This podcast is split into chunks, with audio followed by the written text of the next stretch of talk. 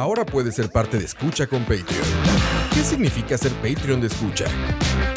Todos los suscritos al Patreon de Escucha tendrán acceso exclusivo a nuestros programas una semana por adelantado y horas después de su transmisión en vivo. Tendrán acceso exclusivo a los programas en vivo en video a través de YouTube.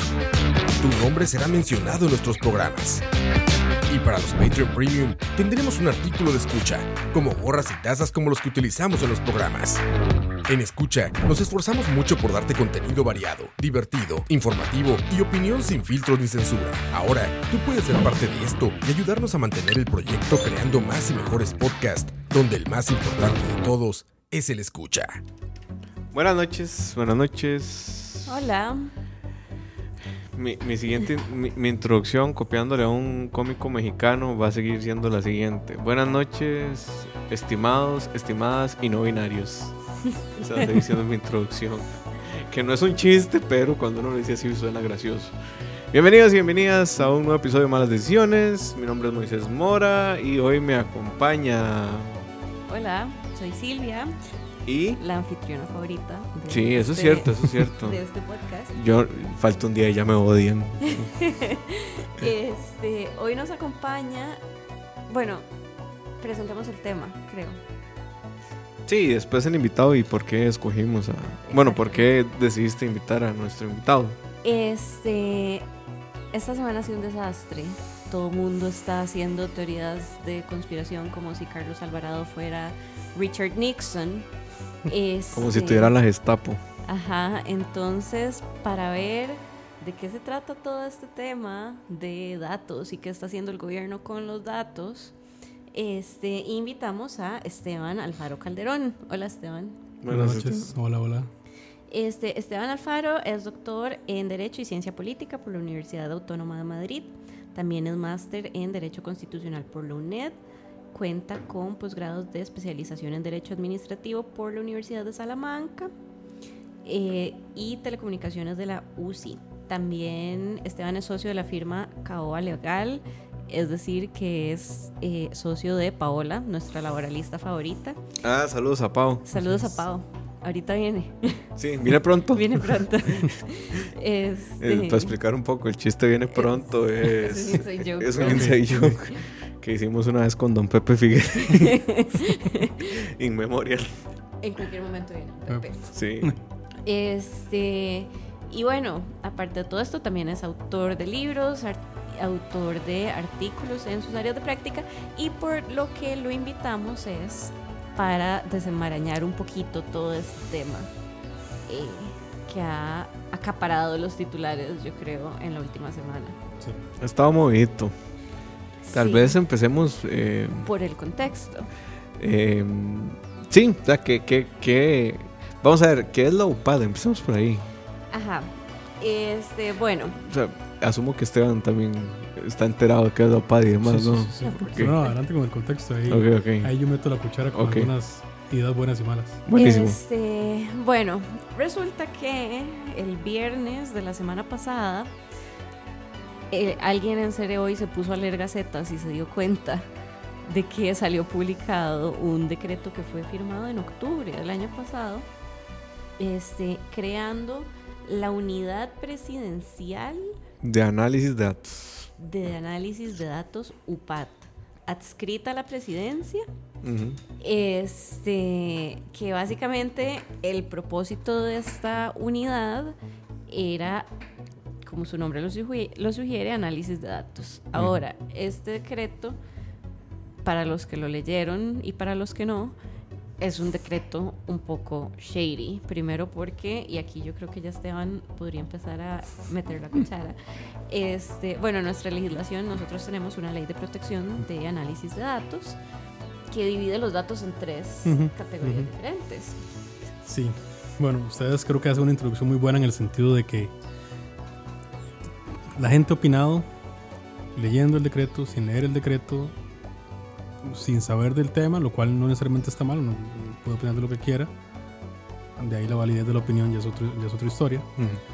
Pero, a mi entender, sin ser un analista de temas sociales o analista de medios de comunicación o de redes sociales, el tema se ha polarizado en extremo. O sea, ¿y, y qué es lo que pasa? Cuando se polariza un tema tanto, tanto, es difícil que en algún momento se pueda conversar del asunto con, con cabeza fría. Espacios como este, pues por dicha que existen y lo permiten, hay otros espacios también importantes para que la gente hable con cabeza fría un poquito del tema. ¿Por qué? Porque ¿qué son los extremos que yo he visto? Son dos, obviamente. El primero, que bueno, que esto es casi un tema de totalmente doloso para saber cuánto gasto yo en el supermercado Ajá, y que- mis preferencias y todo, ¿verdad? esto es Tomados, eso ya lo sabe el Sí, banco. sí, esto, esto- por eso, esto Y es- automercado con su aplicación y tap y todo el mundo ya sabe. esto es casi de- demoníaco. Y tal vez otro extremo que dice, no, todo está perfecto y la redacción es casi hecha por los dioses del Olimpo y tampoco. Yo creo que los dos extremos son, son a mi entender, erróneos. Este, y, y vamos a ver, y aquí ya voy entrando tal vez en, en- en mi opinión. El decreto per se, como tal, para mí no está mal. O sea, el decreto como herramienta, como necesidad, como llenar un, no sé si un vacío, pero como, como una herramienta que coadyuve a análisis de los datos en determinadas áreas de interés público, a mí me parece perfecto. O sea, obviamente usted le dice esto a alguien que esté en contra del decreto, o en contra del gobierno, o en contra de Carlos Alvarado, te, te va a matar. Ujú, No, y te vas a ir para Clover. ujú. De Totalmente. una. Entonces, esa es una, la, la premisa uno. La, el segundo elemento de ese silogismo, digamos, es, ok, viendo que, la que el decreto como tal cubre una necesidad, intentemos a leerlo, intentemos a Mm. leerlo. Yo lo leí con calma, es bastante pequeño, no, no- no- debería tener mayor complejidad, una redacción bastante amigable. Y creo que, insisto, hay elementos muy importantes. Donde tal vez eh, el asunto creo que faltó un poquito de, de análisis jurídico, no necesariamente técnico, es en el artículo 7. Ujú, El famoso artículo 7. Es más, el párrafo segundo del artículo 7. Estamos Mm. hablando que es una, no sé cuántas líneas, son seis líneas, es una cosita pequeña. ¿Y qué es el problema de esto? Vamos a ver. El problema tal vez que generó la forma en que quedó redactado y la amplitud genera algunos problemas. El primer problema que genera por ahí es que tal vez no quedan claras las garantías de manejo del dato. Número dos, em, se utiliza un término que es la palabra confidencial, que técnicamente no está recogido o ligado con la ley. Que la ley, como vos decías, habla de categorías de datos sensibles, datos de acceso restringido y datos de, de bases públicas. Entonces, e- esa falta de empate entre el decreto y la ley es lo que, que hace que, que realmente exista algún vicio. Obviamente algunos toman ese vicio para su propio beneficio y decir que esto es casi, insisto, un asunto totalmente de espionaje. No, o sea, una cosa es que algo sea contrario a la constitución política, como han existido mm, cientos de normas y por eso no se dice que es un asunto maquiavélico. Eh, y otra es que sí, que, que la reacción no fue la mejor. Entonces, si ustedes me dicen, bueno, ¿cuáles son los vicios de esto? Los vicios yo creo que pueden ser tres. El primero, la redacción tan amplia de la norma. El segundo, la falta de empate entre lo como está redactada la ley y cómo se redacta la norma. Ujú. Y lo tercero es un poquito en cuanto tal vez las faltas de garantías y en especial de manejo del dato y en especial el, el no resguardar el carácter anónimo del dato. Esos son, a mi entender, los vicios. Algunos colegas, eh, no necesariamente con mala fe, han dicho que hay un cuarto vicio, que para mí no existe. Que es, eh, lo que dicen ellos es que si uno revisa la norma, el artículo 14, si no me equivoco, la ley de protección de datos, eh, se habla de que tiene que existir un consentimiento expreso para la cesión de datos. Ujú. Esa premisa es cierta. Cuando hay una- un, un dato que usted le da a X, X no puede pasarlo a Y si no hay un consentimiento suyo. Eso hasta ahí es cierto. Lo que pasa es que el artículo 4 de la ley y el propio 8 de la ley, que ahorita hablamos de esos dos artículos son muy importantes, dice que no se entenderá como violación a esas normas cuando esto sea para fines de analíticos, estadísticos, este, de, de- ese tipo de cosas, de estudiar el dato como tal. Se interpreta que desde el punto de vista anónimo del dato. Entonces, a mi entender, sería no solo de casi imposible aplicación, sino que se estarían brincando esas normas el decir que tiene que existir un consentimiento expreso para esto. Vamos a ver, yo estoy partiendo, y de hecho así lo creo, yo estoy partiendo de que estos datos se utilizaron los que se utilizaron, se utilizaron y se pretenden utilizar para fines de política pública. Yo, yo eso sí lo creo. De hecho, yo no he visto que nadie haya logrado todavía tener un indicio claro de, una- de la, de la comisión de un delito. Puede existir, no lo he visto, no estoy ahí, pero yo no, no, no, no, lo, no lo he olfateado todavía lo que se ha dicho en prensa. Ujú. Entonces me parece que las cuentas se han exagerado un poco. Una cosa es que existe un vicio y otra es decir que esto es casi la puerta del infierno. Que ahora, vamos a ver, eh, los que nos escuchan, o sea, tampoco seamos hipócritas. A nadie nunca le han importado los datos en este país. O sea, eh, sí, que el gobierno los tenga y, y que puedan ser usados con ciertos fines, sí debería levantar cierta sospecha, ¿no? Al, al final, digamos, el, el hecho de, de, qué sé yo, de, de que el gobierno sepa con quién hablo yo por WhatsApp es una violación clara a la intimidad. Y a, y Que pareciera no es el caso. pero no, digamos, no pareciera número uno ser el caso. Y número dos, este, lo que yo creería en este, en este sentido es que eh, nos importa ahorita el dato y nos importa la información porque alguien decidió colocarlo en la agenda mediática, nada más. O sea, pasamos en Facebook, en Instagram, en Twitter, pasamos haciendo test de qué perrito y qué, y qué princesa Disney soy, ¿verdad?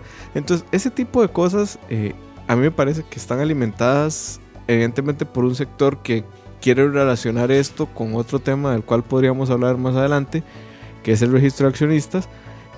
Pero no necesariamente a la gente en Costa Rica en algún momento le ha importado los datos. Es más, eh, a ustedes probablemente cada cierto tiempo los llamarán. A mí me pasa, si su- un pariente suyo tiene una deuda en Beto le presta. Entonces, cada cierto tiempo los llamarán de Beto le presta. Ay, vea, es que estoy tratando de contactarlo y demás. Ellos no, digamos, si no tienen tu consentimiento, no tienen por qué llamarte, ¿verdad? Pero este, eso es para que lo tengamos este, ahí No. presente, ¿verdad? Vamos a ver, lo, lo- lo decís bien. Esta ley es del 2000 2011. No quiere decir que en el 2011 nació el derecho fundamental a la autodeterminación informativa. Este derecho fundamental viene de muchos años antes. Incluso jurisprudencia en la sala ya lo había creado. Antes de existir la PROHAP, ya la sala protegía estos temas como una, lo que se llamaba una habeas data en aquel momento. Entonces, e- e- este asunto no es nuevo desde el punto de vista normativo. Desde el punto de vista de interés público, pues sí, creo que tiene una semana esto. Eh, de hecho, va ligado con el tema del derecho al olvido. Eh, Google, el Tribunal, Tribunal de Justicia de la Unión Europea también. O sea, el asunto se ha movido en Europa, pero aquí yo creo que el primer, digamos, escándalo en materia de, de datos es ocho años después de la promulgación de la ley. Y entonces, el- es, creo que es algo positivo, que la gente se preocupe por el tema y que se discuta. Y que haya una conciencia. Exactamente, entonces eso yo, pucha, está bien, qué dicha. Creo que otro, otra cuestión interesante, y yo creo que aquí tal vez viene lo, lo polémico, es que estas tres personas, porque unidad suena a que es todo un piso lleno de computines haciendo algo súper eh, misterioso, pero la realidad es que son tres maes. Este, estos tres maes están trabajando en esto desde hace año y medio. Este, Y vamos a ver, tampoco era secreto que había una unidad de análisis de datos en casa presidencial. O sea, nunca fue un secreto. Exacto. De hecho, eh, leyendo entrevistas y revisitando cosas, me di cuenta que los periodistas ya habían tenido acceso a la información que ha manejado la UPAD. ¿verdad? O sea, lo que pasa es que el, el decreto... El decreto lo único que hace es que por un error de, de redacción decreto- cambia la percepción pública de todo lo demás. El decreto era una intención de regular el tema, de darle institucionalidad a los tres más que compartían un escritorio muy grande y con una redacción muy desafortunada se abrió una caja de Pandora.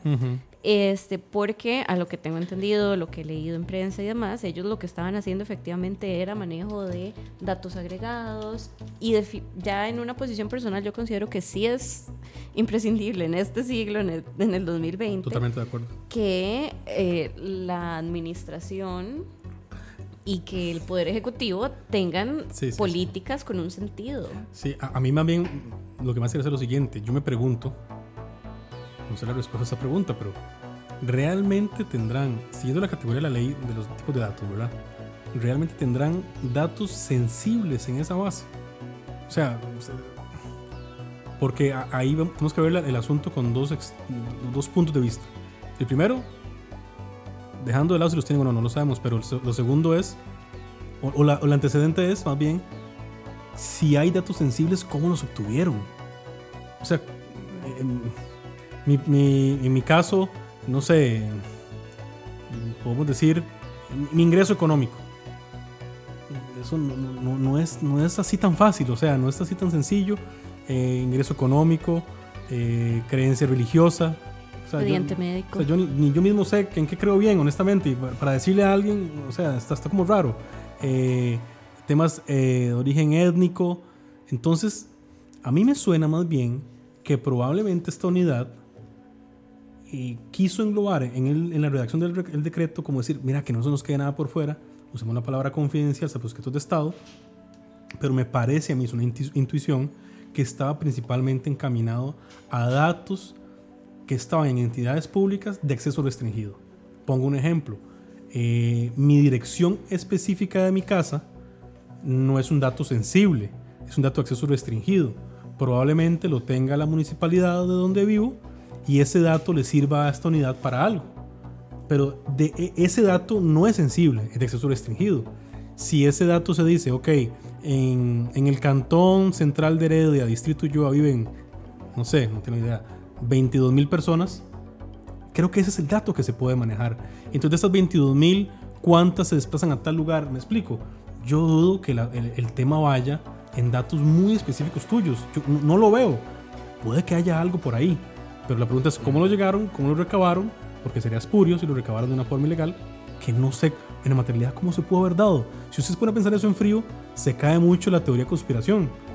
O sea, Que además probablemente y- el registro de datos en este país es tan débil que no Ujú. estén en digital. Digamos.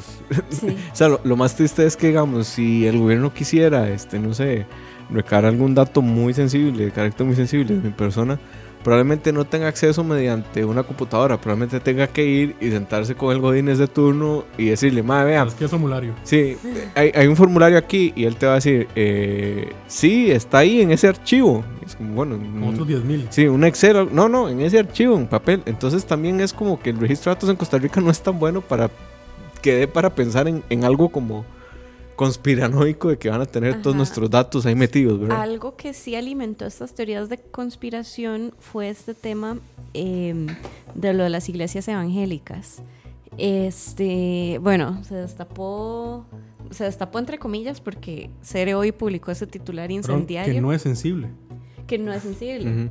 Este, y ni siquiera era un tema de la unidad, o sea, no era un trabajo que desarrolló la unidad.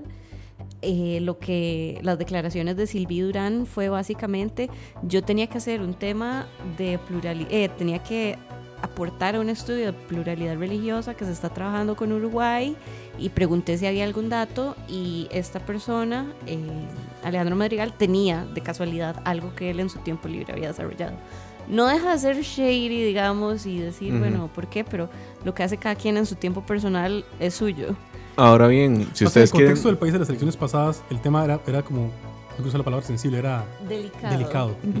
Eh, Y- si y ustedes quieren ver ese sea dato, mal, pero si Sí. ustedes No quieren ver ese dato, van al INEC, ponen INEC, censo, 2010, religión, pum, y le tiran los datos de todo el mundo. O sea, eso no es un dato sensible. No, le de, de hecho hay dos cosas, dos ejemplos que andaban en la calle estos días. El primero, el que dicen ustedes de las iglesias, y el segundo, la flotilla de la Embajada de Ujú. Estados Unidos. Que ese a mí es el que En me e- parece un poco más grave. Sí, pero, pero todo es pero- lo siguiente. En este momento yo entro al registro en este instante y tengo la cédula jurídica, no la tengo, de la embajada, y me salen, eso es una base pública. Entonces me van a salir los 70 carros, no sé, dijeron que eran 70, 70, no, o 13, no me acuerdo cuántos eran. Y me va a salir. Entonces eso es una base de acceso público. que aquí tenemos muchísima información pública. Segundo, este, yo quiero saber cuántas iglesias evangélicas, cuántas iglesias que no pertenezcan a las temporalidades de la Iglesia Católica, para decirlo técnicamente, y porque no sé si son evangélicas o otro nombre, no, manejo los nombres específicos de esas iglesias, voy a la municipalidad mañana a las 7 de la mañana, que abren, y dejo una nota escrita, me la pueden dar de inmediato, o tienen máximo de 10 hábiles para dármelo.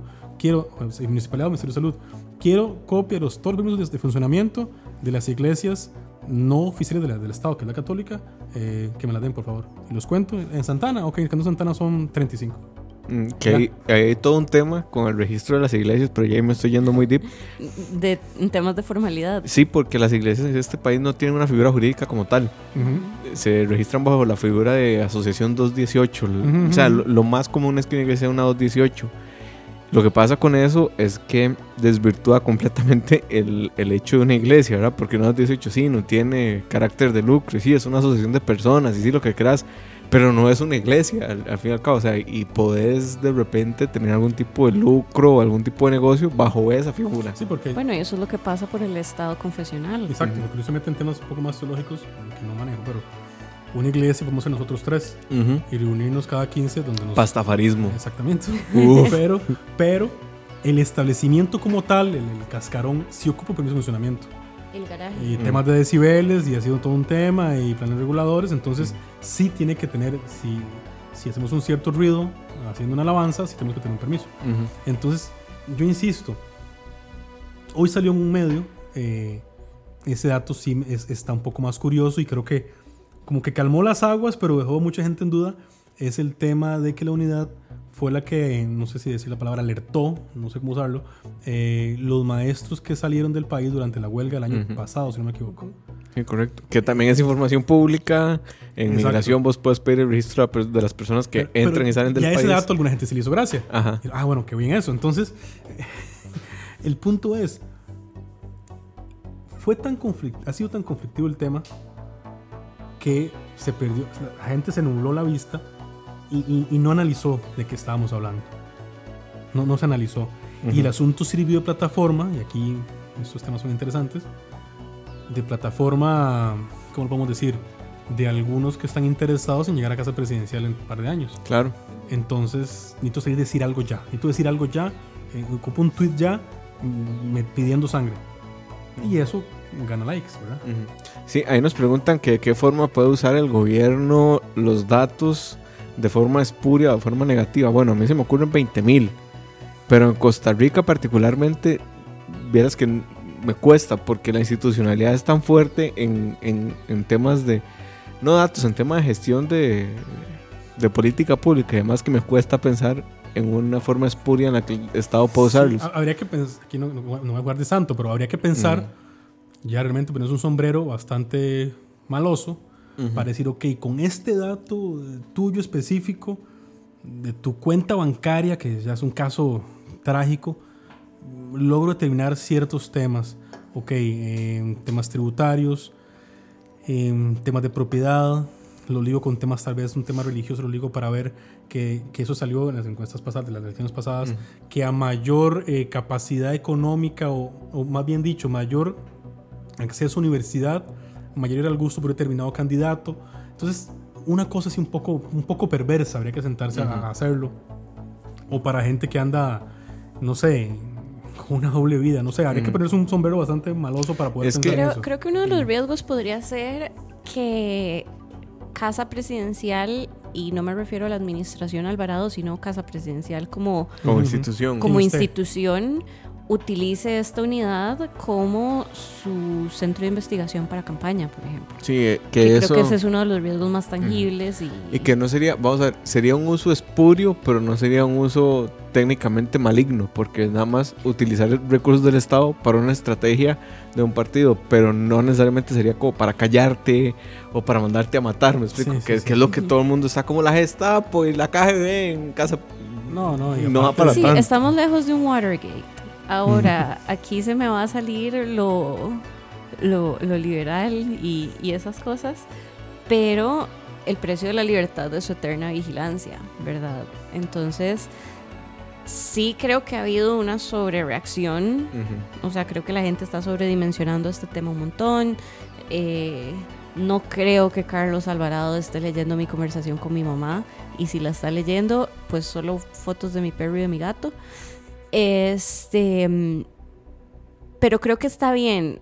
No este nivel de sobresalto, pero creo que sí está bien que nos importe y está bien decir, ok, suave, pero este decreto está hablando de información confidencial, pero nuestra Mm. ley de protección de datos no dice confidencial, información Sí. confidencial en ninguna otra parte. Y este decreto está diciendo que, salvo los secretos de Estado, puta, ¿Qué son secretos de Estado? En Costa Rica nunca hablamos de secretos de Estado. No, son, son contados con una mano, por ejemplo, de un ejemplo que es concreto que existió real, un ciudadano quería tener acceso, no sé, tenía que tener acceso a una licitación del Ministerio de Seguridad Pública en la compra de determinado armamento. En Ujú. Costa Rica sé cómo se hay armamento y tenemos policías, se ocupan. Este, la sala dijo que eso no era información pública, o sea, no tenemos que nosotros por qué saber eh, con detalle el tipo de pistola, el tipo de... O sea, no, porque eso, se, eso puede usarse con un fin perverso. Ujú. Y, y las características del chaleco antibalas, la potencia, y no suave. No, ¿Para eh, eh, eso de hecho fue también el caso de los chalecos. Eso no es necesario que nosotros lo sepamos. Podemos saber cuánto se gastó por un Ujú. tema de, de fondos públicos. Ok, se gastaron 10 colones en eso y, y el adjudicatario fue la empresa Los Patitos. Ok, más creo que no, no necesitamos saber. Aquí ejemplos concretos de decretos de Estado son, son muy, muy, muy pocos. Y eso ha sido por la tradición costarricense, en especial por la Constitución Política lo establece así, eh, en cuanto al acceso a la información pública, ¿verdad? Entonces eso mm, son contados ejemplos con media mano, con media mano. A contrario, lo que sí existe una regulación bastante robusta en cuanto al tema de los datos y lo que les decía, el derecho fundamental a la determinación informativa, que es un derecho que si usted lee la Constitución Política no está expresamente, pero pucha, es un tema ya de sentido común que nace el 24 del derecho a la intimidad, ¿verdad? Es un, Mm. es un- es un derecho a la intimidad especializado en las tecnologías. Entonces, no hay discusión actualmente porque nunca faltará alguien que diga, ah, es que no está. Ah, Sí, no está, pero tampoco está el derecho a la salud. Ujú. Se deriva el derecho a la vida. Entonces, no hay que ser tan, tan literal. Pero lo cierto del caso es que en este tema sí hay bastante regulación. Y el asunto tal vez yo creo que, no quiero justificar a los medios, pero creo que se sumaron una serie de cosas. Res- Estaba muy fresco el tema del secreto bancario. Ujú. Estaba muy fresco. Que Venimos de correr con los registros de accionistas. por Sí. eso, entonces vos sumas todas esas cosas y como que hay una sensibilidad ahí, que, que es la cosa que, que es la cosa conmigo. Eh, Eso, esa, esa, ¿Qué es la cosa con mis datos? exacto, exacto. Entonces, y el tema del secreto bancario, a mi entender, ahí, eso va para otro programa, a mi entender en Costa Rica está perfectamente regulado. Ya está perfectamente regulado. A mi entender ya está bien, pero ese es otro tema. Igual que de accionistas, es otro tema. Eso es es un tema. gran tema. Creo Sí. que deberíamos. Sí, sí, ese es. Deberíamos hablar de eso, invitarte. Me gusta, sí. me gusta, ahí hablamos. Y yo, yo con el tema de Lopat también eh, me queda muy claro que ni unos ni otros tienen claridad de lo que están hablando y nadie lo pudo decir mejor que, que Chin, que es un amigo de nosotros y que era mi co-host eh, antes de Silvi, Hasta que. hasta que el imperio de Silvi atacó. Exacto. que lo que decía es, si ustedes vieron los datos que maneja la OPAT, eso no es Big Data. O sea, no están haciendo predicciones econométricas a partir de datos sacados de Es los gustos y preferencias. Es estadística descriptiva. Y a mí, digamos, a mí lo que que, esa diferenciación es súper importante. es muy importante. Y al, y al menos en temas de discurso es más importante aún, ¿verdad? Si, o sea, si ves el, es- el escándalo de, de Cambridge Analytica y de todo lo que pasó con Facebook, todo era Big Data, Big Data, Big Data, ¿verdad? Pero si a la gente le dice estadística descriptiva, va a pensar en el censo, probablemente. ¿Verdad? A mí lo que me sorprende, no de OPAD, no de este polvorín, que todo, todas las semanas hay uno nuevo, ¿verdad? Yo ya que estoy pensando en cuál va a ser el de la otra semana. Probablemente sea el coronavirus. Yo creo que- yo- Ya está en Brasil. Creo que ya se metió hoy. Sí, ya está en Creo Brasil que y ya el tema se metió hoy. sí, ya la otra semana a nadie le va a importar la OPAD, a nadie le va a importar la investigación de la fiscalía de la OPAD, a nadie le va a importar nada. Va a ser el coronavirus, lo cual tiene sentido porque de, hay gente muriendo, ¿verdad? Pero Ujú. es otro tema.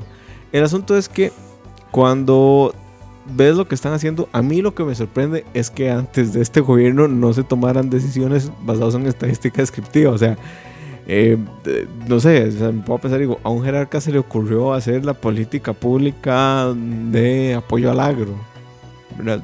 ¿Basado en qué? ¿Basado en qué? O sea, ¿por, por qué el agro? La, la primera pregunta que a uno le hacen cuando uno propone, bueno, eso es doctor en ciencias políticas, ¿verdad? Sí, sí, más en el énfasis de derecho. Ajá, pero cuando, uno- digamos, cuando uno está proponiendo una política pública, lo primero que le preguntan es, ¿por qué? O sea, o sea, ¿cuál es la justificación para que el Estado invierta recursos en esto, verdad? Entonces, teniendo estadística descriptiva, puedes decir, ah, ok, vea, es porque el 60% del agro está en condición de pobreza y pobreza extrema. Entonces, están en, no sé, en mercados que no son eh, movilizadores de la economía y requieren mucho recurso humano, pero no, hay, no hay suficiente rentabilidad y, en fin.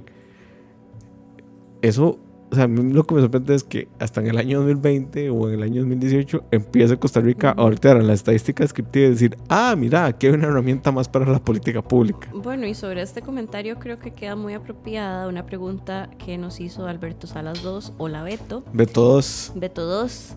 Dice Beto, ¿consideran que esta paranoia sobre este tema es un indicador de la falta de apoyo que tiene la administración de Alvarado? O sea, si fuera un gobierno con mejores números de aprobación. no. Vamos a ver, sí, sí influye que el gobierno tenga una imagen por el suelo, pero creo que eh, veníamos secos de polvorines. O sea, 2020 había estado muy tranquilo. ¿Vos crees? Sí, sí, o sea, De, relativamente. este- de esta envergadura, tal vez. Ajá. Bueno, Entonces yo creo que, que independientemente si el gobierno hubiera tenido 70, 80, 90 o 20, que creo que es lo que tiene la administración actual de aprobación, eh, que yo no entiendo por qué esos números, bueno, sí entiendo, pero eso es otro tema también. Yo creo que independientemente de los números de aprobación, eh, hubiera sido un escándalo de, de proporciones bastante amplias. Si no hubiera sido Cere hoy, hubiera sido el semanario. Si no hubiera sido el semanario, hubiera sido Tretica. Si no hubiera sido Repretel. Si no hubiera sido tal vez hubiera sido alguien un poquito más elegante a la hora de comunicar. qué sé pero- yo, el, el diputado 58. Siempre hago este chiste. Saludos. Saludos a don Oscar Campos. El diputado 58. Voy a, voy a ver si lo invito un día. Ahorita viene. Viene pronto. Eh, pero yo creo que no. O sea, realmente. Siempre. O sea, si vos. Nos ves- faltaba Yo, yo drama, creo que, ¿vos que- que Carlos Alvarado, el, el- el presidente ayer lo dijo, fue ayer en el cierre del Día de la Empresa Privada en el Intercontinental. Dijo, me, me dieron un, un piropo, creo que fue Miguel Ángel Rodríguez en, en- en la radio, en Hablando Claro. Mm, Dijo, lo que fue una torpeza política. Fue Miguel Ángel, sí. fue una torpeza política. Este, él lo dice, que yo le sumaría nada más, es una torpeza política, más que un abogado no lo veo con cierta malicia, o no lo veo Ujú. ningún abogado. Yo le sumaría nada más eso. Eso es todo. E- Eso es, es que eso es, no fue como que, hey, se sentaron en una mesa, en una cueva privada. Uf, qué buenas y esas teorías. hacer esto. No, fue un, un, un Safis que hay muchos, creo que hay hasta semanales y que no, y no nadie se da cuenta. Y nadie revisa la Y Gaceta a tiempo. Entonces, es más, hay un tema que no se ha hablado mucho, que es un, un semisafis. Es que usted ve el, el decreto, el artículo 10, dice algo que me llamó mucho la atención a mí. Que es machotero, pero que si alguien quisiera hacer un escándalo le queda como anillo al dedo. ¿eh? Creo que es el 10. Dice, esta unidad podrá recibir donaciones públicas y privadas. Esa redacción en estos tiempos no es la mejor. No.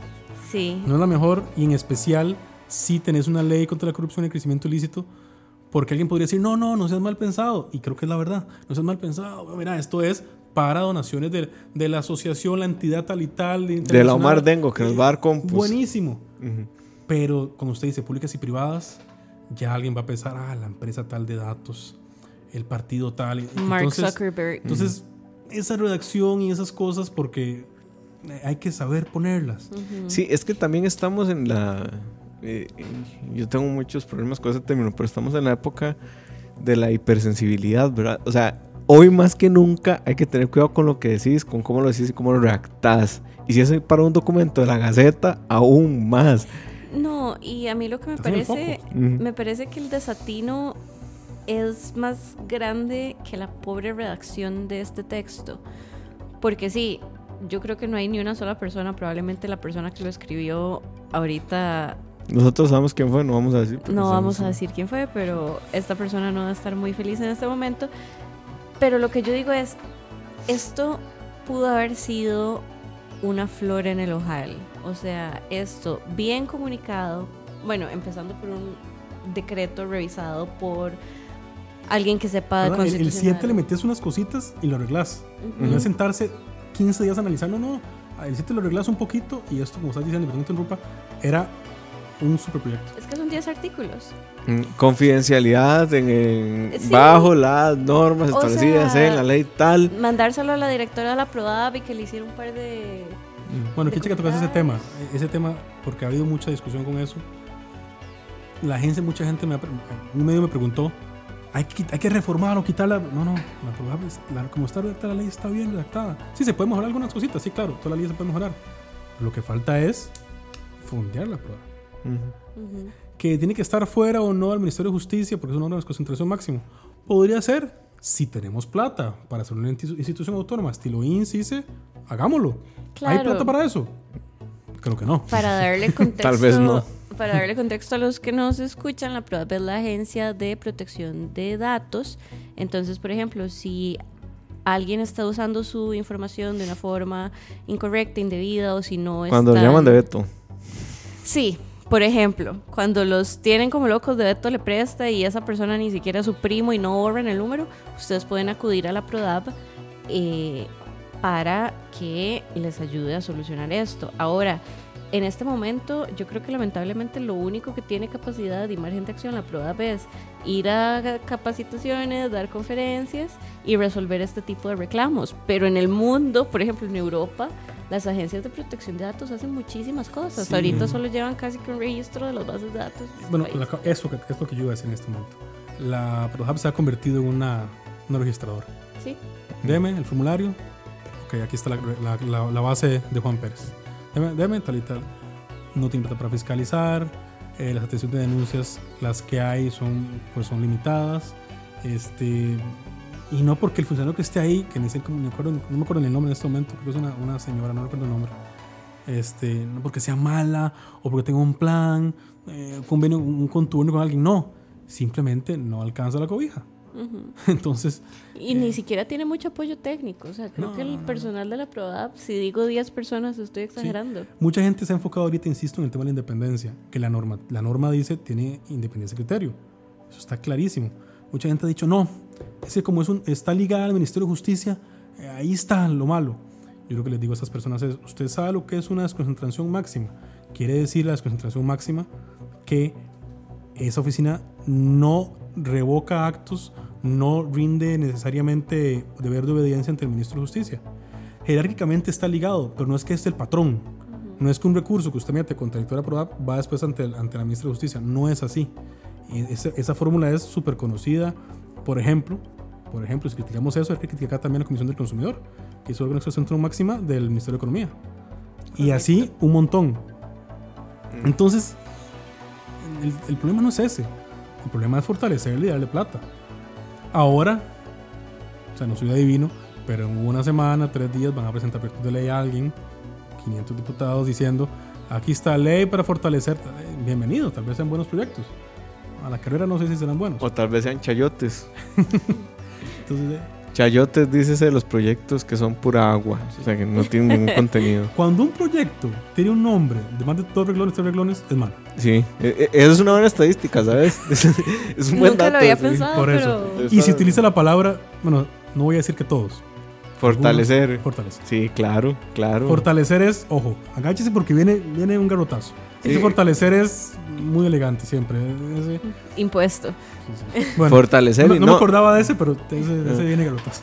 Fortalecer es, este, hay que darle el 2% de los recursos de X impuesto a tal institución y nadie nunca se sentó a hacer el examen financiero res- correspondiente, decir, ah, sí, nos alcanza a pagarle el 2%, no, los diputados nada más, ok, sí, con eso alcanza, sí, sí. 500, es más, yo imagino estar en una junta de diputados con asesores así, y entonces el diputado llega y dice, sí, sí, vean, este, quiero fortalecer... eh, Con arroz. no, no, los colegios técnicos, digamos. Una, una loable intención. Colegio- No hablemos de Conarros, eso es por otro programa. De eso no puedo hablar. Sí, sí. Voy a fortalecer los- el, el Cobao en Cartago. Ahí está mi primita. Saludos, Saludos a Marifer. No mentira. Fortalezcamos el Cobao, claro, el Cobao, fortalezcamos, no sé qué. ¿Y de dónde sacamos la plata? Di, mira, este. El 1% de las ventas de alcohol. Ok, el 1%. Por si el guaro deja mucha plata. El, el 1% de las utilidades de la Sí. FANAL. Pum, para el Cobao. Y entonces yo creo que entonces el diputado dice: el Mira, Cobao le va a dar plata a la FANAL después, de alguna forma. No, eso, eso que dices es un fenómeno. Lamentable. Y hay otro Mm. también que es lamentable. Creación de la oficina técnica. uh, eso es especializada buenísimo. Y financiamiento. Ah, no, Mm. no sabemos. Sí. O será obligación del ministerio tal de ahora en adelante ver las aceras de no sé qué. Pero usted le dio esa obligación y, y cómo lo va a hacer, con qué plata. Mm. El inspector que hace X también va a ser Y. ¿Cómo, cómo se divide el, el señor? Mm. Sí, que de hecho es es parte de... crear No. obligaciones y derechos sin fondo continuo económico. Ujú. O crear impuestos a productos satanizados, entonces meterle un 1% a los cigarros. Yo no soy fumadora, yo creo que cada quien haga con su vida lo que quiera, pero es impresionante la carga impositiva que tienen ese tipo de productos. Pero cuando uno dice, pongámosle un 0.5, un 1% a los cigarros, todo el no mundo, no todo mundo firma y todo. Y, y Sí, entonces lo que pasa es que no el hay... país se hace caro. Sí, lo que pasa es que no hay una relación. Vamos a ver, por mí que a los cigarros le metan el 200% de los impuestos, pero no hay un estudio, o sea, no hay una proyección que te diga, si subes el 200%, por- o sea, si el objetivo es que la gente deje de fumar, metele 500%. Todo bien. Que igual van porque- a fumar. Que, no, pero lo haces tan caro que la gente, mucha gente tiene que desistir del vicio. Se crea el mercado negro, sí, pero igual mucha gente ha desistido de fumar en este país por el Sí, impuesto que que, además yo metieron. no creo que el Estado tenga que decidir qué vicios tiene la gente o no, ¿verdad? Esto- Pero ese es otro programa. Es otro programa. Oye, eso es pero, discutible porque pasó ya un caso en el caso de los casinos que la sala alguna vez medio dijo, y digo medio porque no fue muy expresa, que es suave. Hay formas de limitar, de, de restringir y regular actividades. Mm, No todo puede ser vía impuesto. impuesto. Porque le quería meter un mega impuesto a los casinos y les dijo, no, no, suave. O sea, pídele ciertos requisitos, Mm. pídele bitácoras, pídele que no entren menores de edad, pídele muchas cosas. De hecho, por eso les no todo pidieron. tiene que ser con plata. Pues, de hecho, por eso les pidieron que ahora casino y tiene que tener un hotel a la par, ¿cierto? sí, no es puede la tener acceso a calle pública directamente. Y No pueden regalar eh, licor como antes. sí, que antes. Era, era muy, era muy agradable, sí, sí, sí, sí. Llegaba, jugaba un poquito y se tomaba algo, ya no pueden regalarle licor. En Sí, las maquinitas. Pero igual te lo Sí. venden baratísimo todavía. Tengo tiempo, no diría. De, según mis contactos que van. Me han dicho. Sí, no, yo no. Vieras que a mí los casinos no, no me llaman la atención, pero a lo Tengo que de no ir. A lo que hoy es que, digamos, si le metes un impuesto del 20% al cigarro, ¿dónde está el estudio que te demuestra que ese 20% es suficiente? ¿Por qué? Porque a un aumento de los precios hay una baja de la Bueno, demanda estás- instantánea. ahí estás, tocando un tema que a mí me, me gusta mucho. Ya nos fuimos muy diva, ahí nos no. disculpan. No, no, Ya es- llegamos a la parte del programa en que se nos olvidó el tema principal, pero todo bien. ese tema me gusta mucho, que es el análisis económico del derecho y que es algo que la sala constitucional ha empezado a utilizar poco a poco, no totalmente, a partir de ciertas sentencias del 2011. La primera sentencia donde la sala se cuestionó estos temas, y han sido pocas, insisto, fue cuando, no sé si ustedes recuerdan, ustedes son más jóvenes que yo por mucho, cuando la sala, cuando, cuando se establecieron multas muy altas de materia de tránsito. Cierto, que hay una Entonces, desproporcionalidad ahí, ¿no? Eh, Eso, de eso, de eso hice la tesis de doctorado, entonces ese tema Ah, me ok. gusta mucho y puedo hablar 20 horas porque soy un fiebre de eso, pero no lo voy a hacer para no aburrir a la gente y que eso se duerma. Pero, ¿qué pasó en ese caso? Era una multa por no usar el cinturón que era en monto nominal, si no me equivoco en aquel momento eran como 400 mil, 300 y pico mil colones. Un, un chofer de camión transportista dijo, vea, si yo pago esa multa, ese mes, literalmente, mi familia no come. Y no es un decir de que no come, es que vea, yo gano 380 y la multa es 360. Ok, la pago y mi familia no come, mi hijo no va a la escuela y no echo gasolina, dígame cómo hago. Entonces la sala dijo sí. La verdad es que entonces empezó, hizo un, perdón, me devuelvo. La sala no fue que dijo sí simplemente. Pidió un estudio a, la, a, la, a la Escuela de Ciencias Económicas de la Universidad de Costa Rica Ujú. bus fundamentado en datos del INEC y lo que se analizó fue, ok, ¿cuál es el ingreso promedio de la mayoría de los costarricenses? Líneas de pobreza, tal y tal, tal y tal, ok. Si dejamos la multa como está, hay un, no recuerdo el porcentaje ahorita, hay un 53% por ahí andaba de la población que si paga la multa no come. Entonces, esta multa es desproporcionada. Eh, y la votó. Ujú. Ese fue, han habido algunos casos, ese fue el primer caso interesante donde la sala se sentó a pensar en, en- en numeritos. Porque simplemente antes era como, "Eh, no está tan alto. O, o en otros países, que eso aquí en Costa Rica les encanta. Uf, en ese es otros el- el países típico. está- es parecido, son tantos salarios. El bajos. kilómetro de asfalto en otros países cuesta 100 mil euros y aquí Sí, cuesta 800 mil.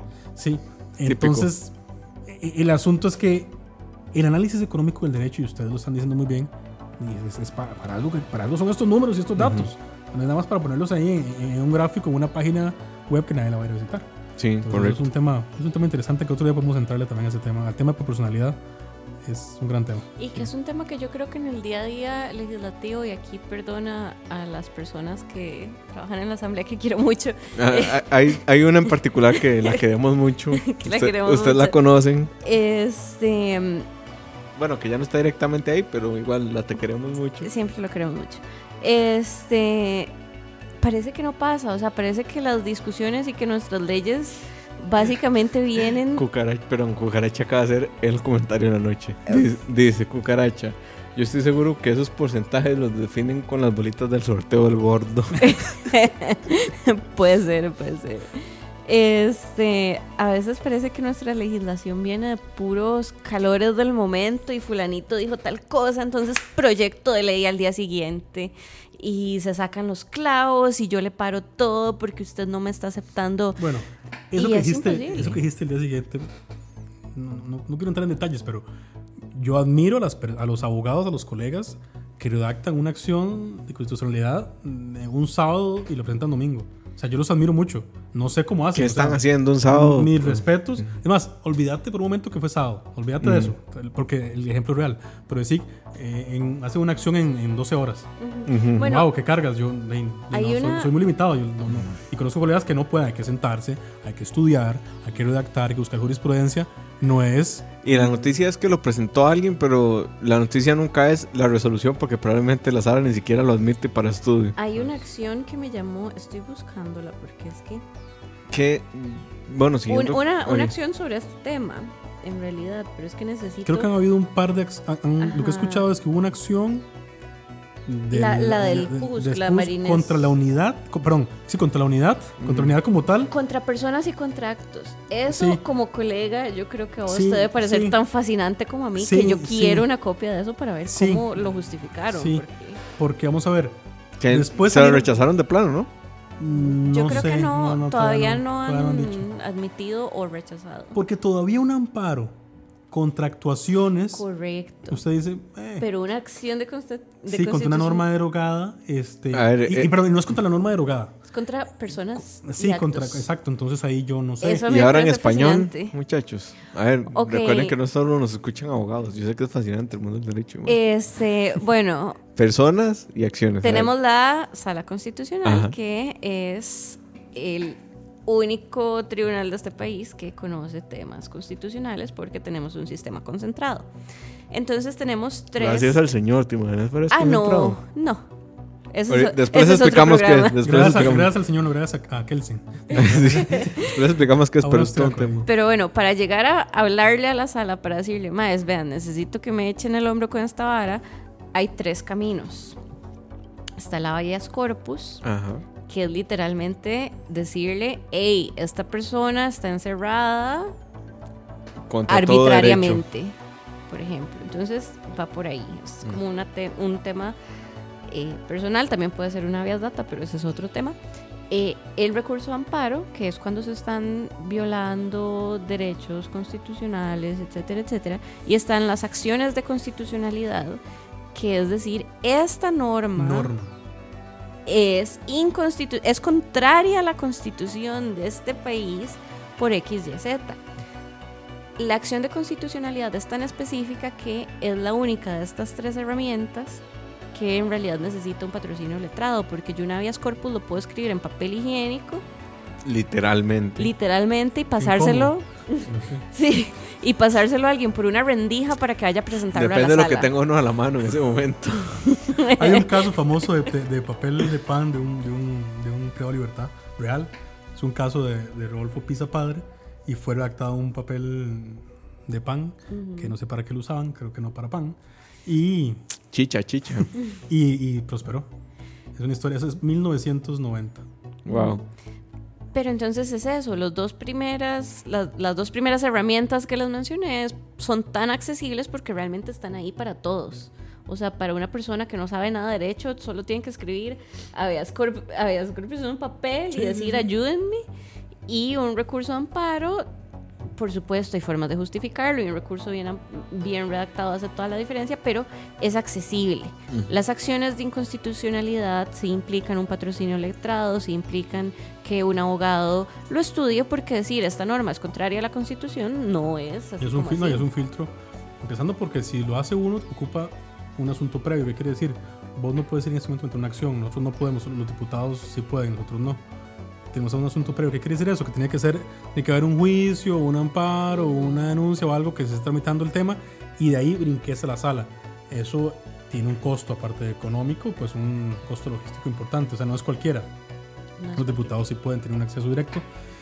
Entonces por eso es que tal vez a veces proliferan Sí. ahí las acciones, ¿verdad? exceden. De, de express, acciones express. Uf. Pero bueno, lo interesante que estábamos comentando Esteban y yo es que la señora madre de la patria, diputada María Inés Solís y otras personas del PUSC presentaron una acción de inconstitucionalidad, que es esto que les estábamos comentando, en contra del señor presidente.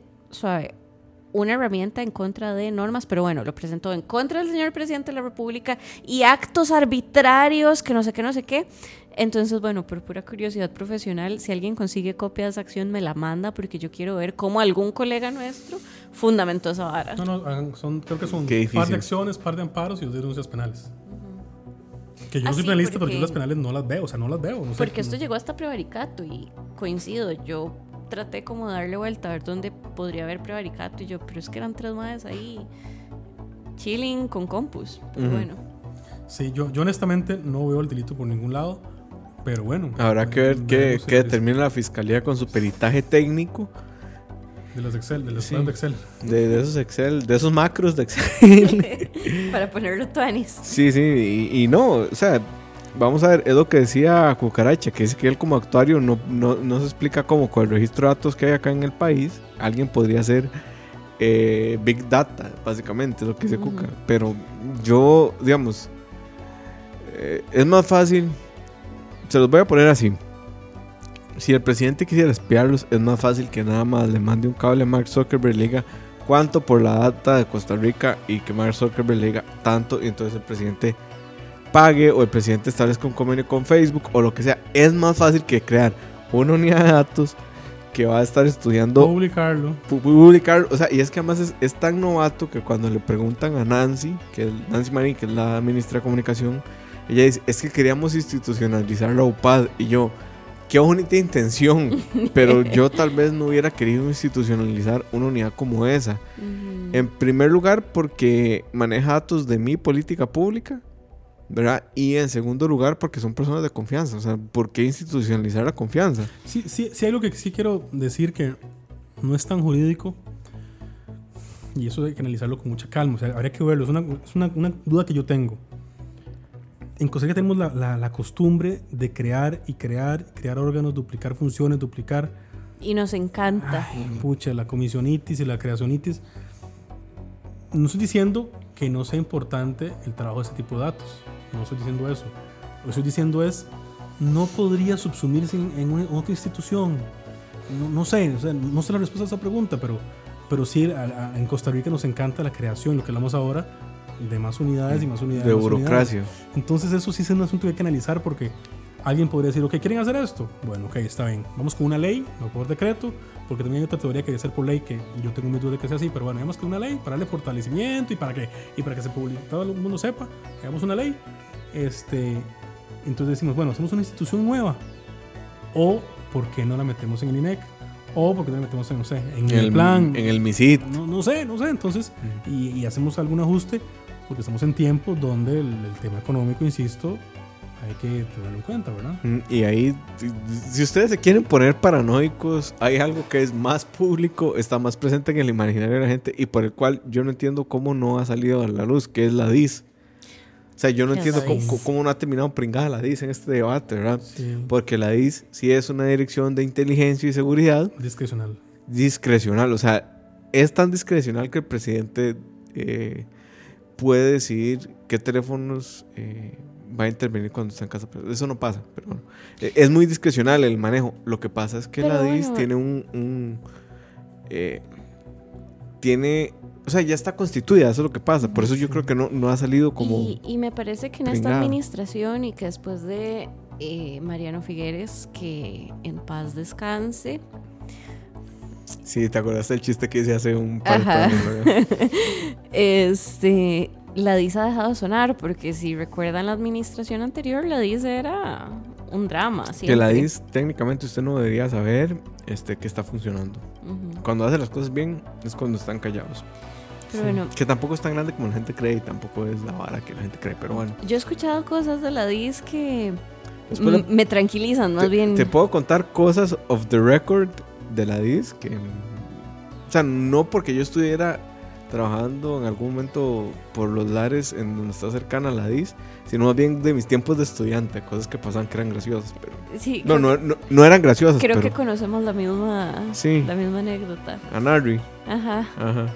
Eh, No, a mí me pasó lo que le pasó a Narri, pero diferente. ok. Después les cuento. Este, pero bueno, creo que es importante rescatar un comentario que nos puso Cuca aquí. Saludos a Cuca. Saludos a Siempre Cucaracha, fiel. Siempre fiel. Hoy me hizo falta Pumpi, pero bueno. Está en, está en YouTube. Ah, bueno, hola Sí. Pumpi. Este, y por ahí vi a Pablo Vela, aguante Curry. Em, Cuca dijo, no se necesita la UPAD para llegar a ese panorama oscuro del que habla el invitado. Para eso están las redes y el análisis de los datos que la gente publica en ellas. Y es que ese es el punto. O sea, si quisiéramos hacer algo súper dark, mae, nada más, por favor sigan contestando esas encuestas de qué personaje de Marvel sos.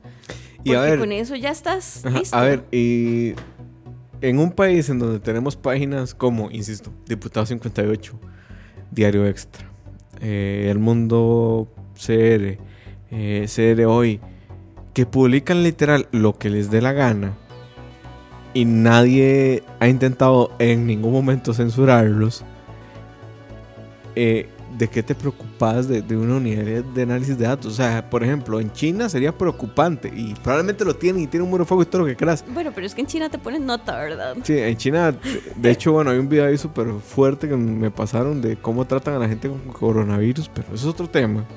Eh, a lo que voy es, en un país, en una democracia, vamos a ver, a la democracia se la defiende según los demócratas, ¿verdad? Yo creo otras cosas, pero eso es otro tema.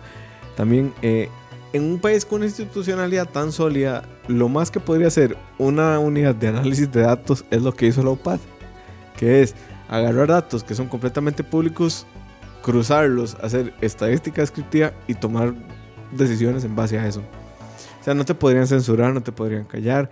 Es muy difícil en un país como Costa Rica. Que Y eso es lo si- mínimo que yo esperaría de cualquier gobierno. Exacto. Y si este, te intentan callar, o sea, va a ser la revolución de, de N cantidad de cosas. Si te intentan callar, sí, solo si sos del Valle Central, hombre, heterosexual y blanco, ¿verdad? Porque si sos indígena del Terra, vas a intent- o sea, ni siquiera va a importar, va a ser invisible, no vas a existir en la agenda mediática. Bueno, si sos de Terra te matan, eso sí. Sí. Un tema que por todos estos temas quedó eclipsado. De hecho, el que mató ese tema fue el tema- el secreto bancario. Una Ujú. magistrada, la primera,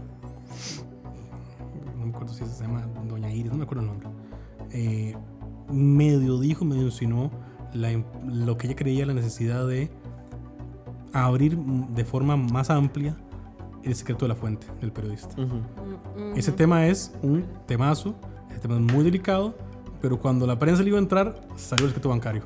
Entonces como que quedó ahí, de hecho me hicieron unas preguntas y el asunto no, no, no, es para esto y el asunto quedó tirado.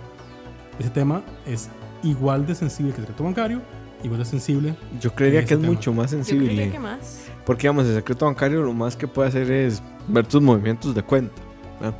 Pero un tema de acceso a la, de, de acceso a la fuente Es, una- periodística. es parte del derecho fundamental del- de la Mm. libertad de expresión del periodista, acceso, acceso a la información. Esta, si quitas eso, quitas me- un, un medio derecho del, del periodista y queda a medias. Correcto. Y eso se lo trabajo la Corte Interamericana, se lo trabajo la sala, se lo tra- o sea, eso yo no entiendo el comentario por qué se hizo y cómo se hizo, Ujú. pero lo cierto es que se hizo. Ujú. Y el asunto quedó ahí. Yo creo que como Y están las aguas nadie no se, va a, puso atención. creo que no se va a retomar porque Esperemos que no. igual que el secreto bancario, creo que Mm. no se va a retomar. No fue popular el tema y aparte, y digo con mucho respeto, se tiró la idea a la, a la ligera y un tema así no se tira de esa forma. Es que además, si te pones a pensar el secreto bancario en un país en donde la mitad de la gente no tiene acceso a una cuenta bancaria, no porque no lo quiera. O sea, vamos a ver, lo- el dato en Costa Rica es que el 50% de la población no tiene una cuenta bancaria. Punto. ¿Verdad? 50. 50. ¿verdad? Entonces, en un país con ese dato, a la gente que le importa el secreto bancario, probablemente la gente lo que más tiene en la mente del banco es que vio una oficina en algún momento por ahí. Pero em, no les, o sea, la gente realmente es un debate que puede importarle muy poco. Y si hablamos como el tema de los datos y la big data y demás, a las compañías que analizan datos poco le importa si es más, y si ustedes hacen esto, si consumen porno, si no se hacen compras y demás, su proveedor de internet ya sabe que usted consume porno, que hace compras y demás, lo que les importa con los datos es determinar sus patrones de consumo para moldearlos y después generar publicidad más efectiva. En el régimen costarricense, ¿verdad? Si hablamos de la China de Xi Jinping, probablemente estemos hablando de otros temas con ese manejo de datos. no digo que hay que ser laxos, pero digo que hay que dimensionar las cosas en, en su justa dimensión. Correcto, tener un debate acorde a lo que estamos viviendo. De acuerdo. Pero bueno, yo creo que eso ya nos va trayendo al final Al final. de esta semana. Esteban, muchísimas gracias por No. venir. Muchas gracias por haberme invitado, súper interesante y estamos a la orden. La pasamos bombi. Sí, Yo creo que deberíamos, Deberíamos volverte a invitar otra vez. Sí, vamos a, a planear más temas de derecho público. Eh, gracias a todos los que nos escucharon. Eh, saludos especiales a los fieles escuchas. Gracias a los Patreons por hacer este espacio posible. Moiso, vamos a saludar a los Patreons. No los tengo por aquí, Diego no me los pasó. Entonces, Ay, mira, tenemos nombres. sí, sí, mira, mira qué bonito. mira. Oh, wow. ¿Viste? Em, pero bueno, nos cambiaron cosas, entonces no tenemos la lista de Patreons acá. Sí. Culpen a Diego. Culpen a Diego. Pero de nuevo, gracias por escucharnos, gracias Patreons. Moiso, tenemos tema para la Yep. otra semana. El coronavirus. A la puta.